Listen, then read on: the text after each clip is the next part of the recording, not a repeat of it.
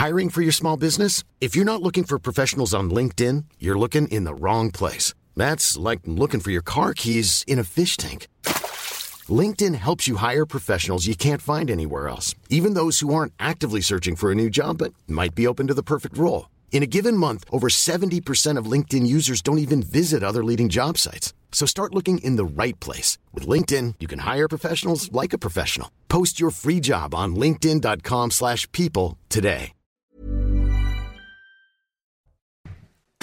Bonsoir à tous, ravi de vous retrouver. Il est 22h pile sur CNews, le début de Soir Info. Comme chaque soir, on vous accompagne jusqu'à minuit. L'actualité décryptée, analysée, débattue avec mes invités. Les présentations dans une poignée de secondes. Mais d'abord, comme chaque soir, on fait un point sur l'actualité. Adrien Spiteri. À Fougères, en Ille-et-Vilaine, la mère d'une élève a agressé la directrice d'un collège ce mardi. Elle l'a fait chuter après l'avoir poussée. L'intervention d'un personnel pardon, de l'établissement a mis fin à l'altercation. Pour ce geste, elle est convoquée en mars devant le tribunal correctionnel. Une mère et sa fille de 14 ans agressées au couteau par trois individus à Villetaneuse en Seine-Saint-Denis. Après avoir forcé l'entrée de l'appartement, les assaillants ont aspergé les deux femmes de bombes lacrymogènes avant de les rouer de coups. Une enquête a été ouverte pour violence volontaire en réunion avec armes. Les suspects sont quant à eux toujours recherchés. La Floride, dévastée par l'ouragan Yann, les dégâts matériels sont déjà visibles quelques heures après son passage. Selon le gouverneur de l'État, deux personnes pourraient avoir perdu la vie.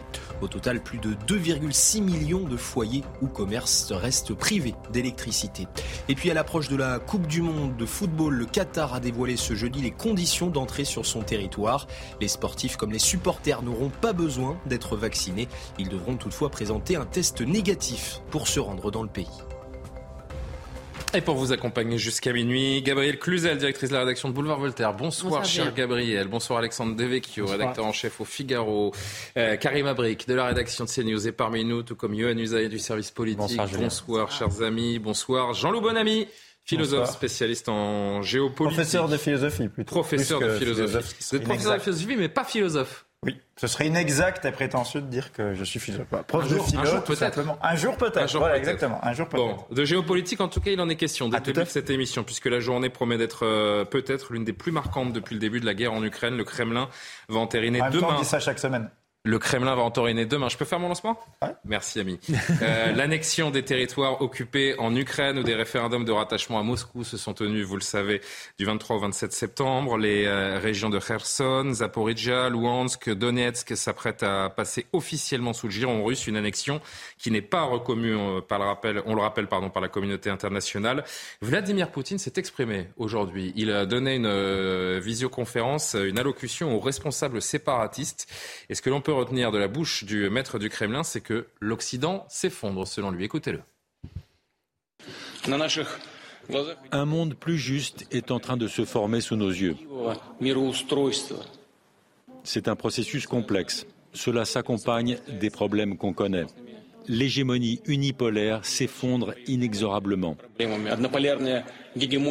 C'est une réalité objective que l'Occident refuse d'accepter. Jean-Loup Bonamy, comment analyser ce que dit Vladimir Poutine? L'Occident s'effondre. En même temps, on passe notre temps à le dire, donc euh, difficile de le contredire.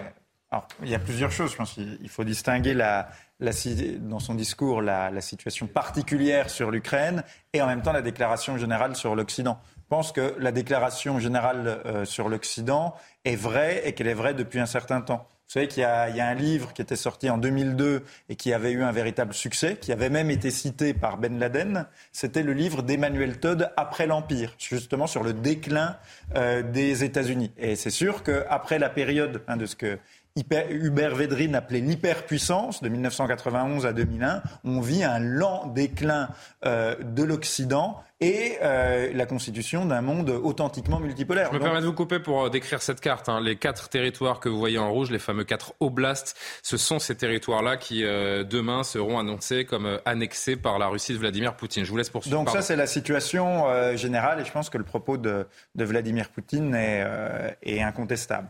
Après, il y a la situation particulière en Ukraine qui, elle, est très, est très différente. La situation en Ukraine, le but là de Vladimir Poutine, c'est justement d'avoir euh, d'obtenir leur attachement à la Fédération de Russie pour, si jamais ces territoires étaient, euh, disons, euh, si l'armée ukrainienne repénétrait dans ces territoires, eh bien pouvoir considérer désormais que c'est une attaque contre la Russie, puisque désormais, ça serait considéré comme le sol russe. Et je tiens à dire que, bien sûr, ces, référendums sont tout à fait fait scandaleux, mais ils ont, il faut se rappeler que nous-mêmes, nous avons pu euh, organiser ou soutenir euh, des sécessions de territoire. C'est-à-dire que l'Occident, euh, au Kosovo, a soutenu mhm. la sécession du Kosovo dans des, dans des circonstances qui finalement n'étaient pas très différentes. Et que nous avons ouvert la boîte de Pandore et que finalement Vladimir Poutine peut se prévaloir de cette jurisprudence. Oui, bon, en même temps, il change un petit peu de discours d'un moment à l'autre. Je, je vous rappelle que quand la guerre a commencé, il s'agissait de, de dénazifier l'Ukraine. Aujourd'hui, euh, le ton, c'est plutôt c'est chez nous. On comprend bien que le prétexte de la guerre, il évolue au gré du contexte. Je vous vois réagir, Karima. Oui, absolument. Et, j'allais dire aussi, je pense que pour M. Poutine, il n'avait pas nécessairement besoin de ces référendums s'il avait vraiment envie d'activer le bouton euh, nucléaire. Cela dit, ça lui donne vraiment bon, une raison de plus, peut-être, mais d'ici là, en fait, il a permis, euh, il a pu gagner du temps et il a pu suivre son plan. Finalement, c'est très tactique, mais comme je dis, il n'avait pas nécessairement besoin d'attendre ces référendums. Mais quand même, d'agiter cette menace nucléaire, ça lui a donné le dessus, ça a déstabilisé je vous dirais, ben, en Occident, on le voit un peu partout maintenant, donc ça a littéralement déstabilisé tout ça. Et maintenant, il peut se permettre, on sent qu'il a repris un peu le poids de la bête, hein, il a le vent dans les voiles, il sent qu'il s'est défait de ses humiliations passées, de ses échecs militaires qu'il a pu euh, subir au cours des dernières semaines. Et là, on sent qu'il reprend le dessus assez fier de ça et il y va même encore plus loin. On peut presque même parler de lutte de civilisation ici, un retour un peu recherche de la grande Russie, la Russie éternelle, de cette espèce de supériorité morale qui nous dit, ben non, votre modèle, de toute façon, non seulement on n'en veut pas, mais notre modèle est supérieur et ça va être celui-là qui va gagner. Et on rappelle que euh, l'intérêt pour Vladimir Poutine de l'annexion de ces, ces territoires, c'est qu'ils sont considérés désormais comme faisant partie du territoire russe. C'est ce qu'il va annoncer demain.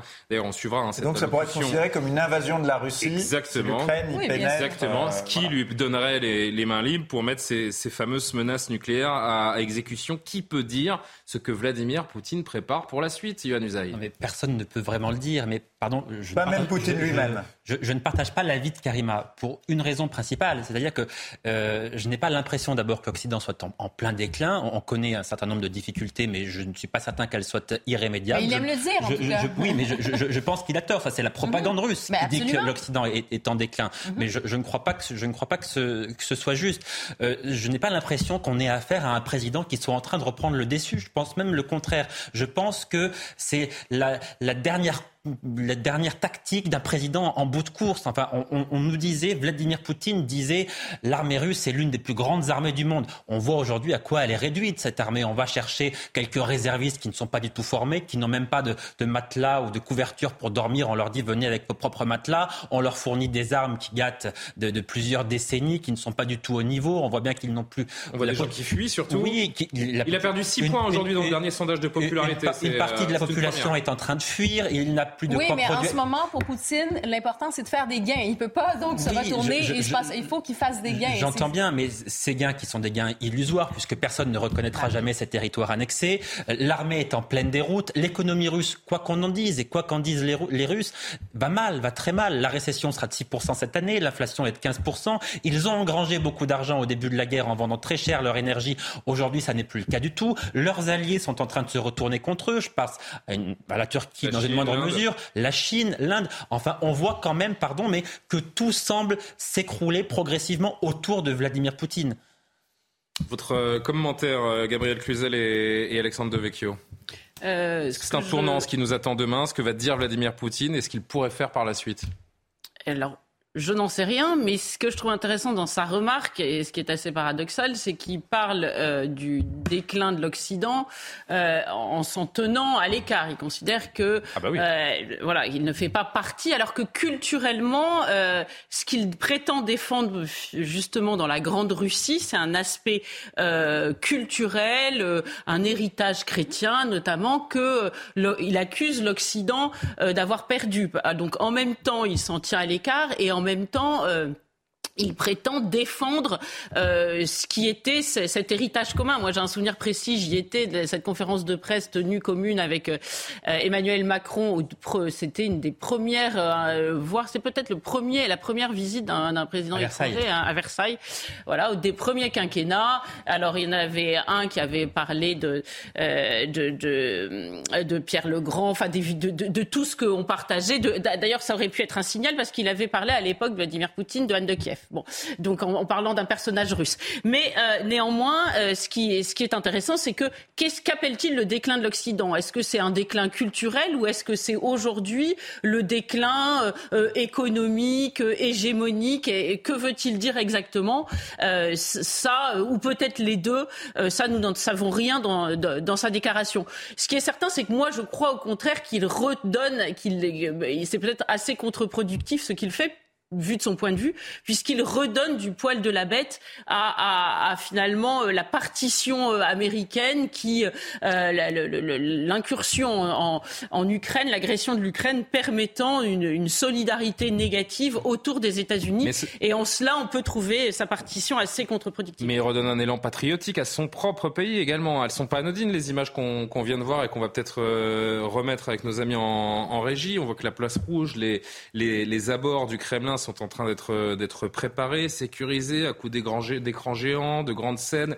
Euh, c'est un événement euh, important que Vladimir Poutine veut marquant demain. C'est en cela que je parle de tournant, Alexandre Devecchio. Bah, disons qu'il y a un récit je ne sais pas s'il y a un tournant, mais il y a un récit et j'ai l'impression malgré tout que effectivement l'armée russe est en difficulté sur le terrain et que cette annexion de fait, ces référendums lui permettent de maquiller ce qui est quand même pas une déroute, mais en tout cas de grosses difficultés euh, en victoire et de figer euh, la situation. C'est aussi euh, bah, paradoxalement une main tendue peut-être aux États-Unis et à l'Occident pour dire voilà j'ai récupéré le Donbass, j'irai pas nécessairement plus loin. C'est peut-être aussi un terrain de négociation. Maintenant, il va être difficile à trouver parce que comme l'armée ukrainienne va bien et avance, les Américains vont être tentés d'aller toujours plus loin et peut-être de faire essayer de faire tomber le régime, ce qui, mon avis, euh, est risqué et dangereux. Et par ailleurs, s'il tombe, on ne sait pas par quoi il va être remplacé. Il n'est pas dit que ce sera un régime euh, plus démocratique que celui de, de, de Vladimir euh, Poutine.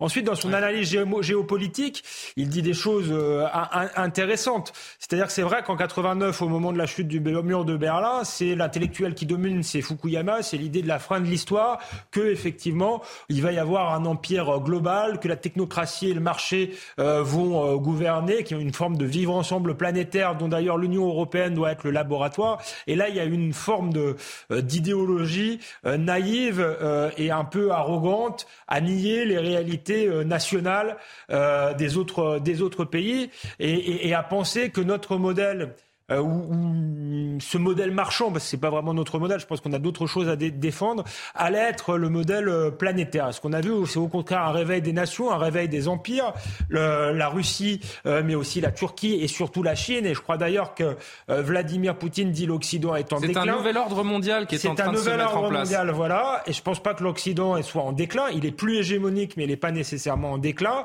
Et l'autre puissance qui se dessine réellement, c'est la Chine, à mon avis, beaucoup plus que, que, que, la Russie. Et peut-être que ce conflit en Ukraine est le prélude à un conflit beaucoup plus euh, violent et beaucoup plus potentiellement meurtrier entre la Chine et les États-Unis. Euh, par ailleurs, on rappelle qu'il y a toujours cette histoire de, de, gazoduc Nord Stream euh, et la Russie qui nie fermement les, les, sabotages de ces gazoducs dans la mer Baltique. Il est stupide et absurde de suspecter Moscou alors que les Européens dénoncent un sabotage, dit le Kremlin, qui dit aujourd'hui suspecter l'implication d'un État étranger dans les quatre fuites sans toutefois nommer un pays en particulier. Euh, Dimitri Peskov, qui est le porte-parole du Kremlin, nous dit il est difficile d'imaginer qu'un tel acte terroriste puisse avoir lieu sans l'application d'un État. Bon, On est en train de nous embrouiller, euh, Yohann Usaï. Quel crédit peut-on donner aux déclarations du Kremlin? Bah, Aucun crédit, à l'évidence, comme depuis le début de cette guerre en réalité. Donc euh, on ne saura sans doute jamais qui a saboté de manière certaine ce, gazoduc, mais tout porte à croire quand même que ça vient des Russes, si, j'en crois en tout cas ce que disent les différents responsables des gouvernements européens. Ce que je peux vous dire en revanche... Une enquête qui est très importante hein, qui a commencé. Ce que je peux vous dire en revanche, c'est que du côté de la diplomatie française, on s'attend à une reprise des discussions entre l'Ukraine et la Russie avant l'hiver, parce qu'on considère en France notamment euh, que tout le monde a intérêt désormais à sortir de ce conflit, à ce qu'il prenne fin le plus vite possible, y compris Vladimir Poutine lui-même, qui ah est quand même, entendons-nous bien, dans une sorte de paranoïa depuis un certain nombre d'années, encore plus depuis le début de cette guerre, si on en croit les différents témoignages des rares personnes qui peuvent l'approcher et qui ont pu l'approcher récemment au cours de ces dernières années. Et étant donné notamment que l'armée est quand même en déroute, parce qu'il faut employer un, un mot qui est celui-là, l'armée russe, non, l'armée russe, pardon, est, en déroute. Et euh, Vladimir Poutine ne peut pas exclure que cette armée humiliée, finalement, se retourne quelque part contre lui. Donc il a aussi nécessairement ça en tête, en plus de tous les autres éléments qu'on a évoqués tout à l'heure. sur tous les fronts. Voilà. mais qu'il est sur tous les fronts. Oui, mais euh, précisément, c'est peut-être une manière de faire monter les enchères avant une, une, négociation à venir. En tout cas, on voit les choses comme ça du côté de la diplomatie française. Il y a de la place pour la diplomatie à travers euh, même ce. Dans, lequel la diplomatie française n'aurait aucun rôle par ailleurs. Hein, oui, ça on avait compris. Hein, Oui, mais, mais, simplement sur cette histoire euh, d'Occident, euh, est-ce que la Russie c'est l'Occident, est-ce que la Russie c'est pas l'Occident euh, C'est Joseph. Du point de, vue russe, l'Occident est contre eux. Donc a priori, la Russie n'est pas l'Occident. et si on pense que la guerre va se figer dans le Donbass, on fait une erreur. On est d'accord. Je, vais, je vais répondre. C'est, euh, vous savez, c'est Joseph de Maistre, cet intellectuel de la fin du XVIIIe siècle, qui d'ailleurs avait vécu à Saint-Pétersbourg et qui disait euh, grattez le russe et vous trouverez le tatar. C'est-à-dire que, bien sûr, qu'au Moyen Âge, quand euh, Anne de Kiev devient reine de France, la, Russie, dont le berceau d'ailleurs historique est l'Ukraine, était un pays occidental et peut-être même plus, plus civilisé que ne l'était euh, la France à la même époque. Simplement, entre-temps, ils ont passé deux siècles sous la domination des nomades de la steppe, sous la domination des Mongols, qui étaient à la fois et des nomades et euh, une culture islamique. Et donc, c'est de là qui tiennent cette, cette culture de l'autoritarisme politique, de la brutalité, de la violence, euh, qui voilà et qu'on voit aujourd'hui. Hein, C'est-à-dire Vladimir Poutine, c'est aussi on, on, l'appelle le tsar, mais en fait, euh, vous le voyez même dans la manière dont il humilie ses subordonnés. C'est un peu le Khan mongol sous sa tente. Hein, qui, qui, qui, règne par la peur. Et là, vous êtes dans la longue tradition de, de l'histoire russe, qui est ce, ce mélange d'Occident et euh, de nomadisme de, la, brutalité euh, de la steppe. Et donc, euh, est-ce que... Euh... Qu'on imagine bien à travers... Oui, alors après... Bah, non, mais vous, avez vu, excusez-moi, vous avez vu la, tête des soldats russes? Vous avez remarqué qu'à peu près un sur deux est de type asiatique, par exemple? J'ai pas remarqué. Voilà, bah, remarquez. Regardez les photos des soldats russes. Vous remarquerez que beaucoup sont tatars, sont bourriates, sont... Voilà. On a bien compris qu'il envoyait des minorités à la... bien sûr qu'il comme Chirac sur, le, sur le terrain. Parce hein, qu'elles ont deux particularités. Elles sont pauvres et elles, sont, et elles ont une propension historique et culturelle à la violence et à la culture militaire. Euh, est-ce qu'on peut, réduire les Russes euh, à euh, des bourrins J'ai jamais vu que c'était des bourrins. Non, bah, écoutez, les Mongols qui ont construit le plus je, grand empire de l'histoire. que la comtesse de Ségur, qui a voilà, civilisé des générations d'enfants, était russe, Sophie oui, oui, mais les Mongols hein, n'étaient voilà. absolument pas des Donc, bourrins. Non, non, voilà, c'est autre chose. Non, mais voilà, disons que vous aviez une façon de l'exprimer qui était pas, qui était quand même pas très flatteuse. Donc on va essayer de faire, dans l'alliance. Et par ailleurs, quand même, pour là aussi, parce que je, pense que quand on crie victoire trop tôt, c'est généralement là qu'on se plante. Je, je rappelle, Yohann Usaï, qu'il euh, y avait une expression pour désigner euh, un, un, ami des Russes dans chaque guerre, c'était le général Hiver qui a planté euh, Bonaparte. C'est-à-dire que quand l'hiver arrive, en général, les Russes qui ont une meilleure résilience que, par exemple, nous autres, exactement, exactement. Une, résilience quand ils ont un but, un non, but dans la bataille. Là, en l'occurrence, les forces n'ont pas l'impression d'avoir un but. C'est quand même une différence majeure. Ne faisons pas nos Bruno le Maire qui disions que... Nous, la Russie serait Mais par ailleurs, personne n'a crié victoire. Hein. Ça ne réussit pas. Et par ailleurs, je pense que la question, vous l'avez posée aussi, la question qui est importante sur la, sortie de crise Bien diplomatique. Sûr. Parce qu'il faut une désescalade avant que la situation devienne vraiment gérable. Exactement. Donc la question est encore là et c'est difficile parce qu'en ce moment, bon, on regarde du côté euh, Union européenne, on dit on va encore rajouter des sanctions. On regarde du côté des États-Unis qui disent bon, on va, on va soutenir encore plus militairement l'Ukraine. Alors où est la place encore pour la diplomatie dans les prochains jours, les prochaines semaines? C'est le gros point d'interrogation. Et pour la Russie, je pense que tant que Poutine peut encore euh, brandir la menace nucléaire, ben, il peut se dire qu'il peut encore gagner. Donc tout est encore là. Et, voir aussi les conséquences des coupures d'énergie sur l'Ukraine et sur l'Europe. Et puis il y a aussi, les... je vous dis, il tient un peu, euh, il tient un peu l'Europe au, creux de la main. Si encore une fois ces sabotages sont avérés euh, comme provenant de la Russie, on en, on en discutait d'ailleurs hier sur ce même plateau. Vous avez des câbles de, de, de communication, de télécommunication sous-marins qui, s'ils venaient à être coupés, créeraient un, un, chaos total en Europe. On est entre une annonce de mobilisation partielle, des menaces nucléaires, une annexion de régions occupées par l'Ukraine, ce sabotage. On a une succession, quand même, peut-être dernier mot, euh, Alexandre, de, de signaux extrêmement inquiétants. Et il est temps, en effet, qu'un bah, effort de désescalade soit fait. Mais je crois qu'il est temps. Je crois que ce qu'a dit Johan Usa est juste. La diplomatie française le pense aussi. Le problème, c'est que Yuan Usaï l'a suggéré aussi, la diplomatie française aura très très peu d'influence euh, dans ces négociations. Peut-être par, peut par, sa propre faute, par sa faiblesse euh, surtout.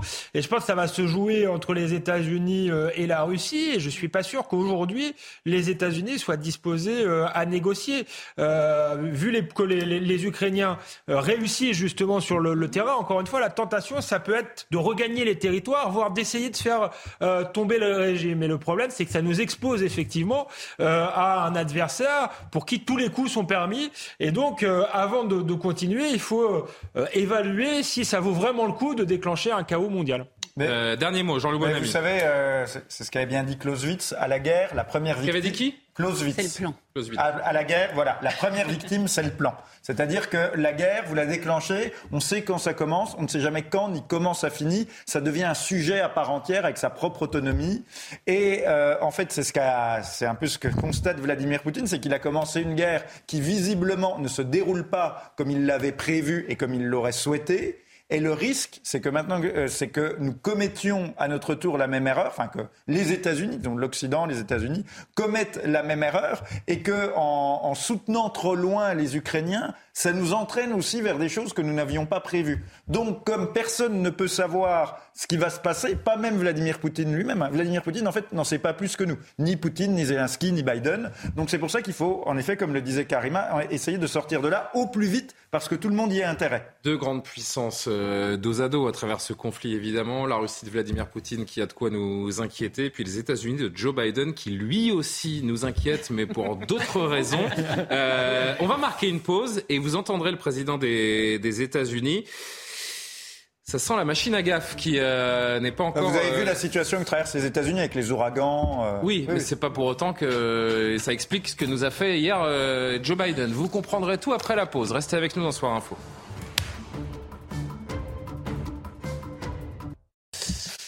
De retour sur le plateau de Soir Info, toujours en très bonne compagnie. Yohann Uzel, Alexandre Devecchio, Gabriel Cluzel, Jean-Loup Bonamy, Karim Abric. On poursuit les discussions. On va parler des retraites. Emmanuel Macron qui met la pression. Se dirige-t-on, Yohann Usaï, évidemment, je me tourne vers vous, vers une dissolution. Vous allez nous répondre dans une poignée de secondes. Mais d'abord, on va parler de Joe Biden, cette énorme bourde qui fait le tour des réseaux sociaux et pas seulement. Mais à 22h30, très précisément, on me le rappelle dans l'oreille, mais j'ai vu, mais c'est parce qu'il est 29. Alors j'attends qu'on soit le plus proche de 30 pour que nos téléspectateurs et vraiment ce repère horaire, quasiment 22h30, donc le JT d'Adrien Spiteri. Exactement. Au troisième bip. Toujours. Les naissances repartent à la hausse en France. Après six années de baisse, elles ont augmenté en 2021. Au total, selon l'INSEE, 742 100 bébés sont nés en France. C'est 0,9% de plus que l'année précédente. Vladimir Poutine va finaliser l'annexion de régions ukrainiennes. Le Kremlin accueillera demain une cérémonie. C'est à cette occasion que l'annexion de Donetsk, Lugansk, Kherson et Zaporizhia sera formalisée. Le président russe y prononcera un discours. Et puis les prix élevés du gaz et de l'électricité pèsent sur les entreprises. Selon Business Europe, des pertes de production importantes sont à prévoir si la situation ne s'améliore pas. L'organisation a adressé une lettre à la présidente de la Commission européenne, Ursula von der Leyen. Elle demande notamment un assouplissement des aides d'État aux entreprises en difficulté. Emmanuel Macron va-t-il dissoudre l'Assemblée nationale dans les semaines, les mois qui viennent? On tentera de répondre à cette question dans quelques instants. Mais d'abord, je vous le disais, le président américain qui a fait preuve un comportement euh, étrange hier. C'était lors d'une allocution euh, sur l'obésité et l'insécurité alimentaire, alimentaire. Ce dernier a tenu à remercier plusieurs élus impliqués sur ces sujets d'intérêt public. Problème, Joe Biden s'est adressé à Jackie Walorski, une parlementaire républicaine décédée dans un accident de voiture au mois d'août dernier. Regardez avec le commentaire de la porte-parole de la Maison-Blanche derrière. Je veux vous remercier d'être ici avec des élus bipartisans comme Jim McGovern, les sénateurs Brown et Booker. Jackie, êtes-vous là? Où est Jackie? Je pensais qu'elle serait là pour rendre tout ça possible. Pouvez-vous expliquer comment cette erreur a pu avoir lieu? Le président était-il confus? Y avait-il quelque chose sur le prompteur qu'il n'a pas pu lire? Aidez-nous à comprendre, s'il vous plaît. Vous tirez des conclusions hâtives. Elle était dans tous les esprits et le président doit voir sa famille dans deux jours pour rendre hommage à son travail. Alexandre Devecchio. Le problème, c'est que le, commentaire de la porte-parole de la Maison-Blanche est presque pire. c'est ce, que je me disais, parce qu'on pourrait se dire, bon, il a, enfin, il connaît peut-être pas précisément tous les parlementaires, ou il a, il a oublié. Ah, il a écrit, on sait qu'il a écrit, et c'est la famille Trump qui a surenchéri. Il a écrit un communiqué très, euh, très émouvant, justement, au moment de la mort de cette dame. donc, euh, il est bah, parfaitement conscient. voit la famille, euh, oui. Donc, oui, le commentaire, effectivement, est pire. C'est les questions qu'on se pose sur euh, Joe Biden que, que Donald Trump surnommait Joe l'endormi. Euh, euh, par Donald Trump. oui, oui, oui, j'ai dit que c'était par, ah, par, Donald Trump, mais euh, c'était assez efficace. Tout le monde l'a retenu. Et c'est vrai qu'il y, a une question depuis le début sur qui gouverne l'Amérique, puisque la question qui se pose après, c'est si vraiment le président des États-Unis est, est sénile. Est-ce que c'est l'administration qui prend le relais ou pas? Je trouve sur le plan démocratique, ça pose vraiment une question. J'avoue que je faisais partie de ceux qui, qui n'y croyaient pas, qui pensaient plutôt à des bourdes, à des gaffes, mais c'est quand même des gaffes euh, à, répétition. Il y a eu, euh, il avait euh, invité il n'y a pas très longtemps une personne handicapée à se lever en plein meeting. il a présenté ses condoléances au président irlandais pour le décès de sa mère, qui était bien vivante. Il consolide, c'est vrai que ça peut faire sourire. Johan Usaï, il consolide son image de machine à gaffe. Est-ce que Joe Biden serait en train de perdre la tête, pardon de le dire comme ça Alors écoutez, je, je n'en sais rien il y a un élément, des éléments qui, s'accumulent. Néanmoins, sur le cas de, Jackie, puisqu'on parle d'elle, euh, vous savez comment ça se passe. C'est-à-dire que quand un parlementaire décède, vous avez un communiqué. Jackie, c'est IE d'ailleurs, hein. c'est une dame, je crois que ça se dit. C'est KIE, non C'est une femme. Quand, comme Jackie Kennedy, c'est pas Jackie euh, du Club Dorothée. Allons-y. quand un parlementaire, vous avez les références du lien vraiment. Bah, c'est le seul auquel j'ai pensé. Quand un, quand un, parlementaire décède, que ce soit en France ou aux États-Unis, vous avez un communiqué en France de l'Élysée, à Washington de la Maison Blanche, mais c'est pas nécessairement le président. Ça n'est pas le président lui-même qui rédige le communiqué. Sans doute, sans doute n'a-t-il même pas été prévenu que non, mais quand on connaît, on parle de la première, du chef de la première puissance mondiale. J'entends bien, mais là, quand on connaît un peu les rouages, les rouages de, de, la, politique, sans doute n'était-il même pas au courant que cette parlementaire était. C'est pour ça que le porte-parole après, euh, je trouve, ajoute la confusion. Euh. Non, mais le, problème, c'est qu'il y a des précédents. En fait, c'est pour ça que ça commence à alerter. C'est-à-dire qu'il a dit, euh, il a, vous vous souvenez de cette fois où il avait lu son prompteur jusqu'au bout, il avait dit à la fin répétez la phrase euh, parce que c'était écrit à la fin. Ça c'est quand même un peu troublant. Si vous voulez, quand imaginons la situation avec des grands-parents quand ils commencent à oublier qui est mort et, et à pas comprendre ce qu'ils lisent, on peut légitimement se poser la question. C'est pas ce qu'il y a eu plusieurs épisodes. Il a pris, il a confondu aussi les, Ukrainiens et les Iraniens, c'est ça, hein, euh,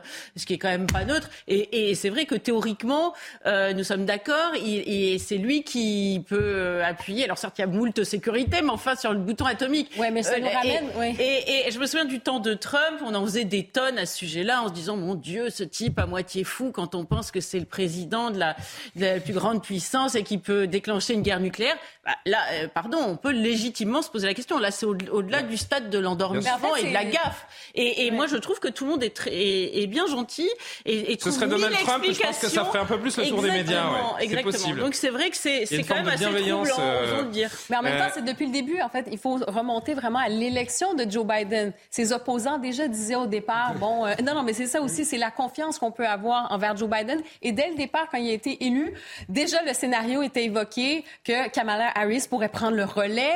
Et en plus, depuis son élection, il est hyper effacé. On n'a pas vraiment confiance en lui. On sait qu'il est là, on attend. Il y a une partie de la population qui se dit bon, on il attend. il y a quand même, j'ai regardé évidemment qu'on a, j'ai travaillé un petit peu le sujet euh, aujourd'hui, au-delà de cette, de cette petite phrase, cette gaffe. Il est quand même en regain de popularité. Hein. il aurait fait presque de ses, ses, maladresses une marque de fabrique. Et il bah, entretient même le suspense pour 2024. C'est qu'il envisage d'être candidat à la prochaine élection. Non, mais bon. Quand même, quand ah, même. Mais, donc, ces petits symboles-là, ces petites bourdes-là hein. rajoutent encore une fois donc cet effet qu'on n'a pas nécessairement confiance. C'est quand même, il doit être l'homme de la situation, si on le dit dans cette circonstance. Et pour l'instant, il si ça continue comme ça, la question de sa santé mentale va se poser d'ici la fin du, du mandat. Euh, Alexandre Devecchio, qu'on n'a pas entendu sur ce, sur ce sujet, un dernier mot. Bon, c'est vrai qu'entre Biden et Poutine... Euh, il y a je pense, que, je pense que, ça n'a rien à voir. Non, ça n'a rien à voir. Mais Parce que euh, Poutine, d'ailleurs, on dit un peu vite, il est fou, il est malade. Je pense qu'il euh, y a une forme de rationalité euh, chez Vladimir Poutine. on peut le trouver extrême, on le peut prouver qu'il est dangereux pour. mais c'est quelqu'un qui est rationnel dans, dans sa manière d'agir. Là, ce qui est inquiétant, c'est qu'encore une fois, on se demande qui, si vraiment il est sénile, qui, qui dirige l'Amérique. Et ça pose un problème de, de démocratie. Je ne suis pas pour qu'on rentre dans la, la, vie privée des gens, euh, dans, dans, leur maladie, quand on. Euh, quand, quand elle est visible, pardon, mais. Mais là, elle est visible. C'est le, personnage le plus puissant du monde. Non, non, mais c'est ce que j'allais vous dire. Je ne suis pas pour, à part quand ça alterne le discernement. Euh, et, et, là, manifestement, euh, on pourrait être dans ce cas-là. Donc, euh, pour une fois, je dirais qu'il faudrait faire preuve d'un minimum de, de, transparence. Allez, conclusion, on parle des retraites dans, dans quelques secondes.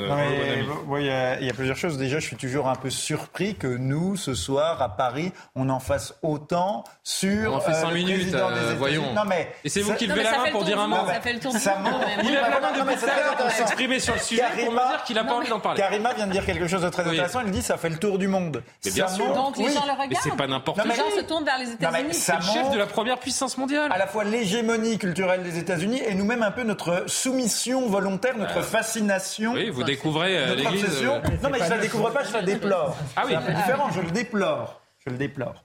Et ensuite, ce que m'a dit notre ami Harold Iman, qui est américain, il m'a dit en fait que ça fait euh, très longtemps, euh, bien avant d'être euh, d'être âgé, que Joe Biden est connu pour ça aux États-Unis, que déjà il a toujours eu des problèmes de bégaiement et que par ailleurs, mais là on parle pas de bégaiement, j'ai pas terminé, et que ça fait longtemps, il a souvent commis des bourres, des gaffes de ce genre-là avant même d'être président, avant même d'être, disons, un peu âgé. Eh bien écoutez, il n'y a pas de problème alors, tout va bien. Non mais c'est très difficile, comme le disait Johan, on n'a pas du tout les éléments suffisants pour pouvoir se prononcer.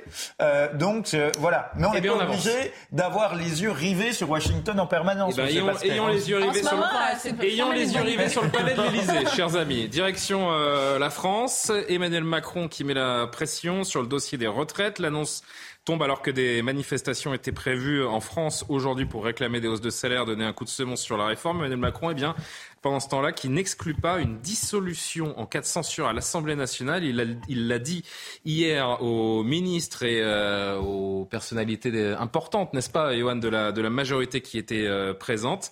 Et c'est Olivier Dussopt, le ministre du Travail, qui a confirmé cette indiscrétion hier soir pendant le dîner, donc. Si toutes les oppositions se coalisaient pour adopter une motion de censure et faire tomber le gouvernement, ils s'en remettraient aux Français. Et les Français trancheraient. Et euh, diraient quelle est la, nouvelle majorité qu'ils veulent. évidemment, euh, nous, nous, rappellerions et, nous serions en campagne pour que le président soit conforté. une dissolution qui pourrait intervenir en cas de motion de censure, c'est intelligent de faire fuiter ça? C'est de la vraie politique Yohann Usaï? C'est intelligent, euh, oui. Enfin, moi, je trouve en tout cas que c'est pas bête de le dire de cette manière-là, parce que ça met aussi les oppositions face à leurs responsabilités. Et au-delà de leurs responsabilités, ça les met face à leurs risques, en réalité. Moi, j'ai toujours été convaincu, depuis le second tour des législatives, qu'il y aurait une dissolution durant ce quinquennat. Je crois là que c'est trop tôt, même en cas de blocage sur la réforme des retraites. Je crois que ça serait trop tôt pour le président de la République. Euh, en revanche, euh, les oppositions euh, vont réfléchir à deux fois, sans doute, notamment les républicains, avant de voter une éventuelle motion de censure, parce que euh, la droite euh, je ne prends pas un gros risque, sans doute, en, disant que si on revotait dans deux mois, aurait encore moins de députés qu'elle n'en a aujourd'hui. Je, moi, j'en suis, je, parle, je parle des LR. Marine Le Pen, Marine, Le Pen, je pense que c'est elle qui prendrait le, risque le moins important, même risque important. C'est elle qui en bénéficierait, peut-être. Pas, forcément, non, parce que vous savez, beaucoup de députés du Rassemblement national ont été élus à quelques dizaines de voix près seulement. Là, une nouvelle législative avec le risque d'abstention également. Beaucoup de députés du Rassemblement national serait un peu incertain, me semble-t-il. Même chose du côté de la France insoumise, engluée dans tout un tas de polémiques, etc. Jean-Luc Mélenchon, politiquement très affaibli, repartir en campagne des législatives, ça pourrait leur coûter un certain nombre de sièges. Donc que Jean-Luc Mélenchon dise cela pour euh, effrayer un peu... J'ai dit qui Jean-Luc Mélenchon. Qu'Emmanuel Macron euh, brandisse cette menace, parce que c'est une menace institutionnelle et constitutionnelle, qu'il brandisse cette menace-là, écoutez, ça me semble politiquement pas pas tout à fait malhabile. Certains brandissent la bombe atomique, donc la dissolution. Voilà, chacun sa menace ultime. Oui, c'est plus, raisonnable de, la part du président français, en l'occurrence. A priori, euh, oui, je ne veux pas la chienlit, Alexandre, a-t-il dit Alors là, hier lors du dîner. Si une motion, je cite le président, si une motion de censure est votée, je dissous dans la minute qui suit. C'est une mauvaise parodie du général de Gaulle, hein, euh, la Chorley. Euh, euh, c'est un coup de bluff que moi je trouve plus irritant que malin, parce qu'effectivement tout le monde sait, pardonnez-moi, qu'il n'y aura pas de, dissolution effectivement, parce que les oppositions n'y ont pas intérêt. Je pense qu'il n'y aura pas de motion de censure, parce que ah, si elle était votée, il y aurait une dissolution. Ça, si elle était votée, ah mais mais je, les, oppositions ne sont pas assez bêtes pour faire une motion de censure. Bah, ah bon? Vous avez vu euh, ce que disent euh, Mathilde Panot et Marine Le Pen aujourd'hui? Mathilde Panot, donc euh, la responsable des bah, députés LFI, quand vous voulez, la NUPES, en parlant de la dissolution, la NUPES est prête à vous défaire. D'ici là, rendez-vous dans la rue pour la marche du 16 octobre. Ça, c'est le tweet de Mathilde Panot. Et je vous donne juste, et je vous rends tout de suite la parole, le tweet de Marine Le Pen, un laconique chiche. Non, mais, mais tout, tout, le monde bluffe en fait dans cette affaire. Euh, les, LR ne se sont pas exprimés, vous avez remarqué. Il faudra quand même le. parce que pardon de le dire, mais ils sont comme ça. Mais ils ont le trouillomètre. en réalité, je pense que euh, effectivement, sur le fond, je, je rejoins Johan et personne n'a intérêt à une dissolution. Euh, Marine Le Pen a quand même fait un score inespéré, un nombre de députés inespérés. Ils n'ont pas envie de perdre leur siège. Puisqu'elle l'a fait aussi parce que la, la NUPES a fait un score important. Je suis pas sûr que la NUPES fera un même score. Il y a eu un phénomène de vote euh, utile en fait de barrage à Jean-Luc Mélenchon et donc euh, les circonstances euh, étant autres, les résultats pourraient être totalement autres. La Nupes a quand même fait un score assez important aussi, donc Personne n'a envie de perdre son siège de député, donc il n'y aura pas de, dissolution. Donc on a un président qui bluffe pour montrer aussi à l'opinion qu'il est fort, que c'est un grand euh, réformateur qui brave une Assemblée nationale qui est contre lui. Et puis les oppositions sont dans leur rôle en disant euh, chiche, mais en réalité, euh, voilà, c'est pas très intéressant politiquement parce qu'on est justement dans de la, la, petite politique au lieu de débattre de l'enjeu de fond euh, qui est cette, cette question des, des, retraites. Il y a des questions à poser sur la. Alors je rappelle néanmoins, Gabriel Cluzel, vous, vous reprenez derrière. Je rappelle néanmoins que malgré cette menace, l'exécutif a décidé de temporiser sur sa réforme en rouvrant un nouveau cycle de concertation avec les partenaires sociaux et les forces politiques en vue d'une adoption du projet de loi global avant la fin de l'hiver, a annoncé donc aujourd'hui euh, Elisabeth Borne. Comment on interprète le message d'Emmanuel Macron, Gabriel? C'est un coup politique qu'il tente? Oui, en fait, euh, ben, le pouvoir exécutif euh, à la, ou le pouvoir législatif le flingue sur la tempe du pouvoir exécutif et inversement. Et, finalement, c'est un chantage qui tire en premier parce que ce sera Emmanuel Macron table sur le fait que ce serait perdant-perdant. Euh, Peut-être que euh, du côté du Rassemblement national, euh, le chiche n'est pas euh, tout à fait du bluff parce qu'ils espèrent un, effet Georgia. effet Georgia Un effet Georgia. De, Ah pardon, d'accord, j'étais pas... J'étais sur Red Charles là. Voilà. Pardon. Et, et, et, tablant aussi sur le, quand même le semi, enfin non, je ne sais pas un semi, le fiasco énergétique euh, euh, du gouvernement. Il faut quand même se, voir qu'aujourd'hui, le, dernier outil de, de, souveraineté énergétique dans ce pays, c'est le pyjama en pilou-pilou. Nous sommes d'accord bon. Et le col roulé. Et le col roulé, voilà. Et donc, euh, je Fabriqué en Chine. eux, en plus. La souveraineté. Non, Bruno Le Maire, il met du Made in France, je pense. Pas sûr. Allez-y. Donc, c'est, c'est, eux, peut-être, seraient sans doute les, les, les, les plus enclins à rejouer, même si vous avez raison de le dire. Certains certains députés, pour certains députés, un, nombre important, ça s'est jugé, ça s'est joué à peu, mais je, je, pense que, disons que dans le chiche, il y a une part de, de, de sincérité. Euh, sur les retraites, il y a je eu suis sûr que le RN pourrait être le grand gagnant de, de nouvelles euh, législatives. Moi, Surtout quand vous voyez le début de mandature des députés LFI euh, qui, euh, pour l'instant, ne, ne oui, que par le, le brouhaha et, la, et le la baisse de LFI justement, ne sert pas forcément le, RN. oui, parce qu'il y a eu des accessions au deuxième tour grâce à la, à, une, ou, parce qu'il y avait un deuxième tour LFI RN. Donc c'est pour ça que c'est compliqué. S'ils se retrouvent, c'est pas aussi, aussi, évident. aussi proportionnel que ça, que, que ça en a l'air. Mais sur les retraites, moi, ce qui, nous, ce qui, a été frappant cet après-midi, c'est une présence. Moi, c'est marrant, j'en ai entendu parler de nulle part. Du reste, c'est une présence dans la manif assez massive des antifas. Euh, et, euh, et, il y a eu un peu de casse, paraît-il. Il y a eu de la casse. Donc, est-ce que c'est le prélude à la suite? On dit toujours que les manifs de la CGT, de Force ouvrière, sont toujours très bien encadrés, que le service d'ordre est fantastique. Eh bien là, les, les antifas étaient arrivés comme des coucous. Donc, euh, on va voir les si, images du si c'est le premier, la, la, la, oui, le prélude et une anticipation de ce qui va passer ensuite, le gouvernement a peut-être intérêt à temporiser de fait s'il ne veut pas que ce soit le chaos. En tout cas, c'est ce que les antifas veulent lui laisser passer comme message. En effet, d'un côté, Emmanuel Macron qui est prêt à la dissolution de l'Assemblée, de l'autre, euh, au moins 40 000 personnes qui ont battu le pavé à Paris dans le cadre de la journée de mobilisation interprofessionnelle pour les retraites et les salaires. 40 000, bien sûr, selon les euh, syndicats et organisateurs. Euh, écoutez, et Jean-Loup Bonamy, vous allez reprendre derrière, écoutez quelques, quelques manifestants et, et leurs revendications aujourd'hui. Bah, moi, comme enseignant-chercheur à l'université, ce qui me préoccupe, c'est avant tout la montée de la précarité à l'université, notamment les vacataires, euh, qui sont euh, un gros enjeu, hein, qui sont maltraités par leur employeur public. Nous demandons la reconnaissance euh, de notre métier en pénibilité parce que nous faisons beaucoup beaucoup de tâches au sein des écoles maternelles. On ne sait pas en général ce qu'on fait comme travail. Nos salaires n'ont pas augmenté en fonction de l'inflation actuelle et depuis longtemps aussi n'ont pas augmenté. Et on se retrouve aussi en difficulté dans nos institutions. On est en grève depuis euh, février euh, dans l'énergie pour euh, revaloriser. on a un point d'indice qui fonctionne un peu comme les fonctionnaires, qui est quasiment gelé depuis 10 ans.